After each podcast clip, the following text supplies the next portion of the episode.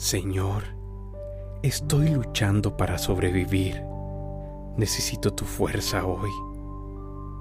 Padre, rezo para que tú abras las puertas que me permitan la oportunidad para un mejor empleo. Estoy agradecido de tener un trabajo, Padre, pero me estoy ahogando en cuentas y deudas. Oye mi oración, oh Santísimo Dios. Quiero proveer a mi familia y deshacerme de esa enorme carga sobre mis hombros. Hágase tu voluntad hoy, Señor. Sabes lo que es mejor y confío en ti, porque estoy eternamente agradecido por tu amor. Amén.